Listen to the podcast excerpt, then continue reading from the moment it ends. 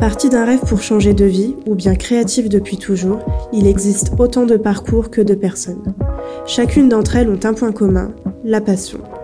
Un travail qui a du sens. C'est ce que recherchait Chloé après ses premières expériences professionnelles. Aujourd'hui, auteure-illustratrice, son travail tourne autour de la sensibilisation. Elle nous explique son parcours et nous parle de ses projets.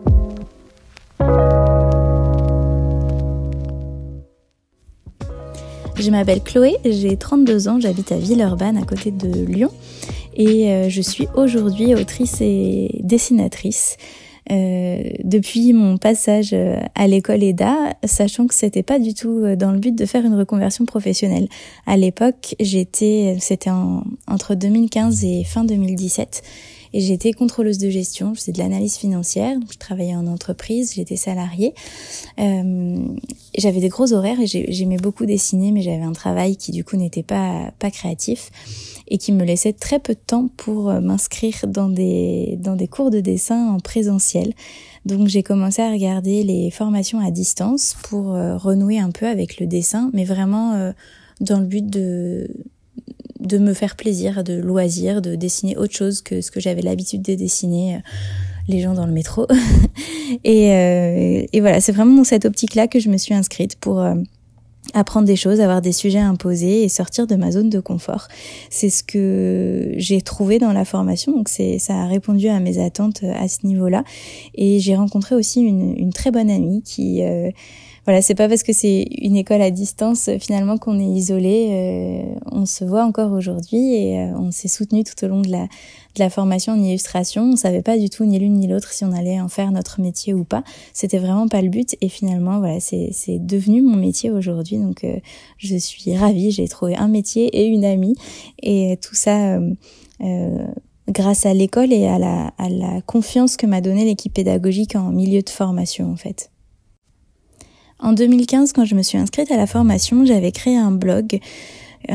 C'était la mode des blogs dessinés, des blogs illustrés, et euh, je voulais euh, faire de la vulgarisation sur un sujet qui me tenait à cœur, qui était le haut potentiel intellectuel. Donc je m'étais dit pourquoi pas créer un blog qui vulgarise en dessin ce sujet-là. C'est ce que j'ai fait et je l'ai maintenu euh, pendant plusieurs années. Il est encore actif aujourd'hui. Sur euh, ce blog, petit à petit, j'ai trouvé des lecteurs. Alors j'ai trouvé l'angle avec lequel je voulais aborder le sujet et les lecteurs sont arrivés euh, petit à petit euh, sur sur le blog. Il y en a eu de plus en plus, de plus en plus de visites. J'ai ensuite créé les réseaux sociaux.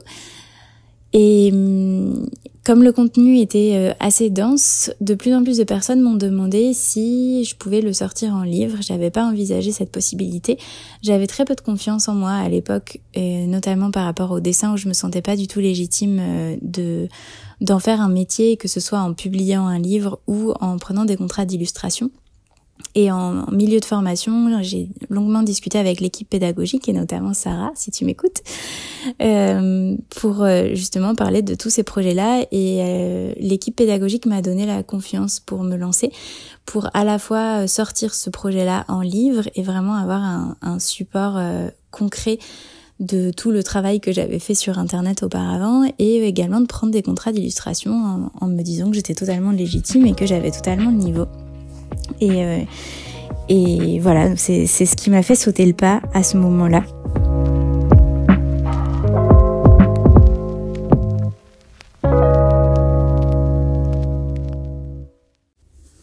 Une fois que le projet a vu le jour dans ma tête, je me suis posé la question de comment le concrétiser. Est-ce que je passe par une maison d'édition?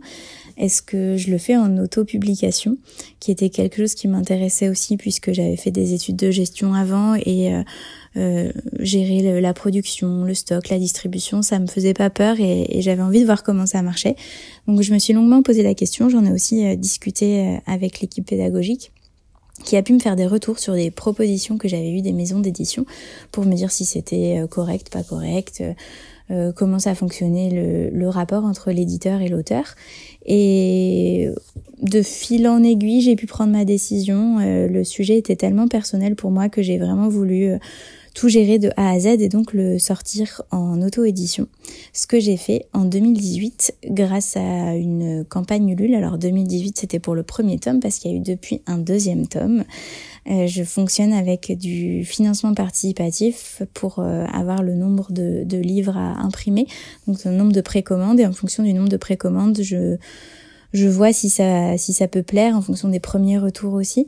Et j'en commande euh, davantage ou pas. Là, en l'occurrence, j'en avais commandé 2000, je crois, pour la première impression. Et finalement, aujourd'hui, en 2022, on est à plus de 15 000 exemplaires vendus. Donc euh, voilà, c'est une belle aventure euh, participative et collective dans laquelle j'aurais pas forcément osé me lancer. Depuis, il y a eu un, un, petit frère, un livre petit frère, toujours en édition indépendante et, euh, et deux autres projets de livres, un sur un autre sujet, cette fois-ci sur les maladies invisibles, et un projet d'album jeunesse. Donc j'ai pas encore euh, parlé pour le moment et je ne sais pas encore si je vais le faire en auto-édition avec euh, la structure que j'ai montée ou en, avec une maison d'édition euh, traditionnelle. Je n'ai pas encore pris la décision. J'ai aussi travaillé, euh, je prends moins de contrats aujourd'hui parce que les livres me prennent beaucoup de temps, mais j'ai quand même travaillé en tant qu'illustratrice freelance à la fois pour des éditeurs et pour des entreprises sur des sujets très... Euh, très variés mais toujours autour de la psychologie, de la santé euh, ou de la société, donc vraiment les, les thématiques qui m'intéressent et, euh, et dont je traite sur, sur mes différents blogs et supports euh, médias, réseaux sociaux. Aujourd'hui, ça fait cinq ans que j'ai terminé la formation. Et ça fait à peu près cinq ans aussi que je vis à temps plein de cette activité, qui est une activité un peu hybride, autrice slash dessinatrice slash éditrice, sachant que l'édition, c'est quand même à peu près 40% de mon temps.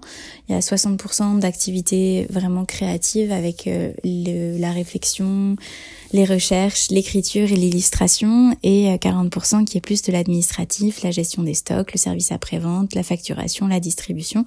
Voilà, tous ces aspects euh, qui relèvent davantage de l'édition ou la recherche de, de prestataires aussi pour la communication, pour la mise en page, le graphisme, tout ça. C'est un modèle qui me convient très bien, euh, que, que j'aime beaucoup et qui me permet en fait de travailler sur de nouveaux sujets, sur de nouveaux livres, sans avoir peur de pas avoir euh, de revenus suffisamment, en tout cas sans me mettre la pression de euh, est-ce que le nouveau sujet ou est-ce que le nouveau livre va marcher? Puisque en parallèle, euh, pendant que je travaille sur un nouveau livre, j'ai le revenu des ventes euh, de Rayure et Rature, donc Rayure et Rature 1 et Rayure et Rature 2 aujourd'hui, qui euh, qui continuent de se vendre en fait. Donc j'ai le revenu de ces deux livres-là qui tombent pendant que je travaille sur de nouveaux projets qui peut-être euh, seront pas rémunérateurs et à ce moment-là, je je ferai autre chose ou je prendrai davantage de contrats. Mais voilà, c'est un, modèle un peu hybride qui finalement me correspond bien euh, et, qui me permet de traiter pas mal de sujets. Du coup, je ne regrette absolument pas euh, un jour euh, de fort ennui en entreprise d'avoir pris la décision de renouer avec mon côté plus créatif et ma, mon intérêt pour le dessin et d'avoir cherché des écoles en ligne à distance pour pour voilà sortir de ma zone de confort, apprendre à dessiner et quand je vois aujourd'hui ce qui est devenu mon quotidien, je regrette absolument pas d'avoir sauté le pas.